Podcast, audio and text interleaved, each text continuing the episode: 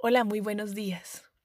¿Y qué tal si hoy conviertes a tu trabajo en un instrumento de amor?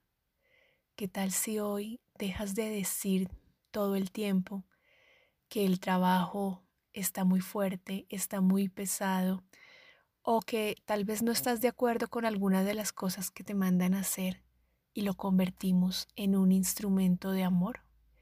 Sí, este también es un ejercicio para mí, porque a veces reniego de ciertas cosas que tengo que hacer en mi trabajo.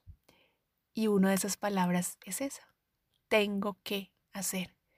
Y más bien si decido hacerlo porque sé que de esta manera puedo tener paz interior y puedo también ayudar a otras personas.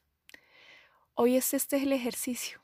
¿Qué pasaría en mi vida si solo por hoy convierto mi trabajo en un instrumento de mi amor, de mi amor para dar al mundo? Porque el amor no solamente se da a las personas queridas que llamamos, o sea, a nuestra familia. El amor también se puede expresar a otras personas y que más que las personas que trabajan con nosotros y que tienen ocho horas al día o más en estos momentos compartiendo.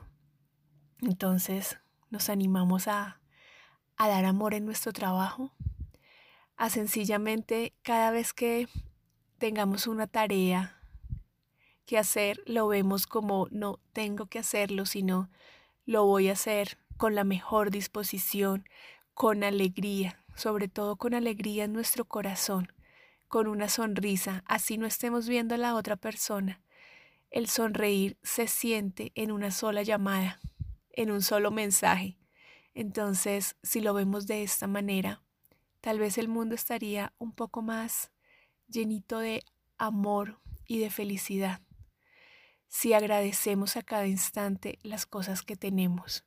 Y no es decir, ay, bueno, voy a hacer esto porque eh, hay muchas personas que no tienen trabajo. No, sino sencillamente verle el lado lindo, el lado de qué voy a hacer hoy para el mundo.